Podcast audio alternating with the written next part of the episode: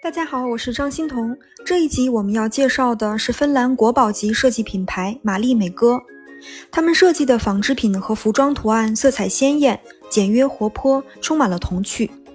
他的王牌设计师麦亚伊索拉设计的罂粟图案，成为波普时代最具标志性的印花。一九六零年，肯尼迪的夫人杰奎琳·肯尼迪身穿玛丽美歌的印花裙装亮相，帮助她的丈夫竞选树立形象。一时间，让这个曾经默默无闻的芬兰品牌声名大振。他们的设计引领了二十世纪六十年代的时尚趋势，直至今日依旧深入人心，在世界各地开设门店。我们先来了解一下公司的背景。玛丽美歌是由阿米拉舍和她的丈夫在一九五一年创立的。公司有两位重要的设计师，都是女性，他们的设计为玛丽美歌奠定了品牌的基调。一位是一九五零年代的设计师沃克努尔梅斯涅米，他的主打设计是一九五六年推出的红白条纹，之后又推出各种不同的配色。这种简约经典的设计可以说老少皆宜，很休闲大众。那第二位设计师是一九六零年代的麦亚伊索拉，他的主打设计叫 Unico，也就是罂粟。这个图案啊，在当时大火特火，一直到今天还广受欢迎。我们下面来着重了解一下这位设计师麦亚伊索拉。伊索拉一九二七年出生在芬兰，他曾在赫尔辛基的工业艺术中央大学求学。毕业后，一九四九年，他的才华被阿米拉舍注意到，于是拉舍雇佣了伊索拉，开始为赫尔辛基的纺织品公司普林特克斯做设计师。普林特克斯也就是玛丽美歌的前身。于是，伊索拉开始担任玛丽美歌的设计师，最终成为公司的首席纺织品设计师，大概每年设计八到十个图案。包括伊索拉在内的很多斯堪的纳维亚的设计师都喜欢从大自然中汲取灵感。他游历广泛，对各地的风土人情都十分感兴趣，这些都成为他的设计灵感。比如非洲部落艺术、民俗艺术等，他的设计强调平面化，线条利落，用色大胆。与当时流行的波普艺术有异曲同工之妙。阿米拉舍当时为了让玛丽美歌能够脱颖而出，与当时传统的印花公司区别开来，所以他下令啊，不许设计花卉图案。可是伊索拉非要反其道而行，在一九六四年设计出了罂粟图案，呈现粉色和红色的罂粟花，强烈的色彩反差，不对称的构图，图案一经推出便好评如潮。实在是太火了，它铺天盖地的被印制在各种各样的产品上，比如服装和家居用品等等。近些年还印在了飞机上，大家可以看一下文稿中的配图。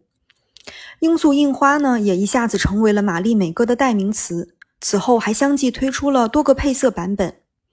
伊索拉的女儿克里斯蒂娜在一九六四年也加入了公司。设计了一款迷你罂粟的印花图案，是那种细密的小印花的形式。这些配色和印花一直被沿用到现在。我们来欣赏一下伊索拉的其他设计。第一个叫井。有一次，伊索拉在井边打水的时候，他把水桶放到井里，看到水面形成的波纹，于是得到灵感，设计了这个作品。它也有多个配色版本，印在被套、服装、地毯上等等。第二个作品叫柑橘，一排排切开的片状橘子，形状是不规则、不对称的，色彩明亮，充满了童趣。第三个作品叫海鸥，是抽象的波浪造型，也是玛丽美歌的招牌设计。伊索拉当时正在看着窗外，阳光明媚，窗帘的褶皱形成波浪的样式，于是他设计了这个作品。下面我们来说一说第一夫人杰奎琳·肯尼迪与玛丽美歌的故事。啊，时尚如果用的恰到好处，其实是可以为政治助力的。很多政界、皇室人物的夫人，他们的时装品味往往成为人们关注的一个焦点。比如戴安娜王妃、凯特王妃，还有米歇尔·奥巴马等。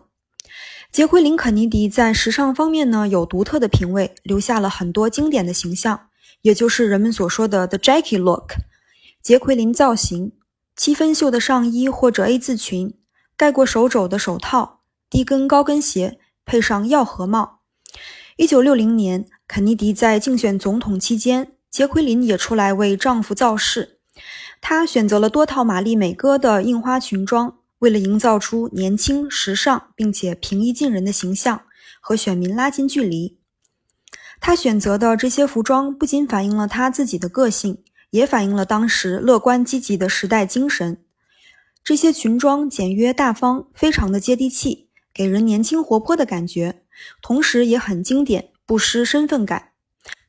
在此之前呢，玛丽美歌在美国是没有什么名气的。这个大胆的选择也让人耳目一新。那第一夫人啊，绝对是带货界的天花板。于是玛丽美歌一下子就出圈了，一跃成为了引领时尚的国际品牌。最后，我们来说一说玛丽美歌近些年的一些经典花纹。文稿中列出的这几款都是由麦亚·卢埃卡里设计的，也是一位女设计师。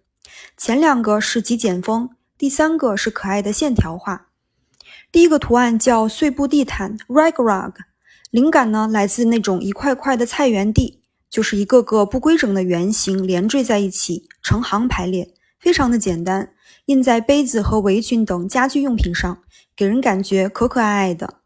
还有一款类似的图案叫开端，把圆形换成了长长的豆子的形状。开端这个名字呢，可能意味着种子终将长成花朵。第三个设计叫城市花果园，用线条呈现出花果园中各式各样的花卉和蔬菜，把花果园的清新气息注入了居室，给人朝气蓬勃的感觉。好的，最后的本期总结：玛丽美歌是芬兰国宝级设计品牌，创立于1951年，在1960年代风靡全球。他们设计的纺织品和服装图案色彩鲜艳、简约活泼，充满了童趣。他的王牌设计师麦亚伊索拉设计的罂粟图案，成为波普时代最具标志性的印花。我们下一集呢要介绍的是欧洲的另一位印花女王奥兰凯利。好的，谢谢您的垂听，我们下期再见。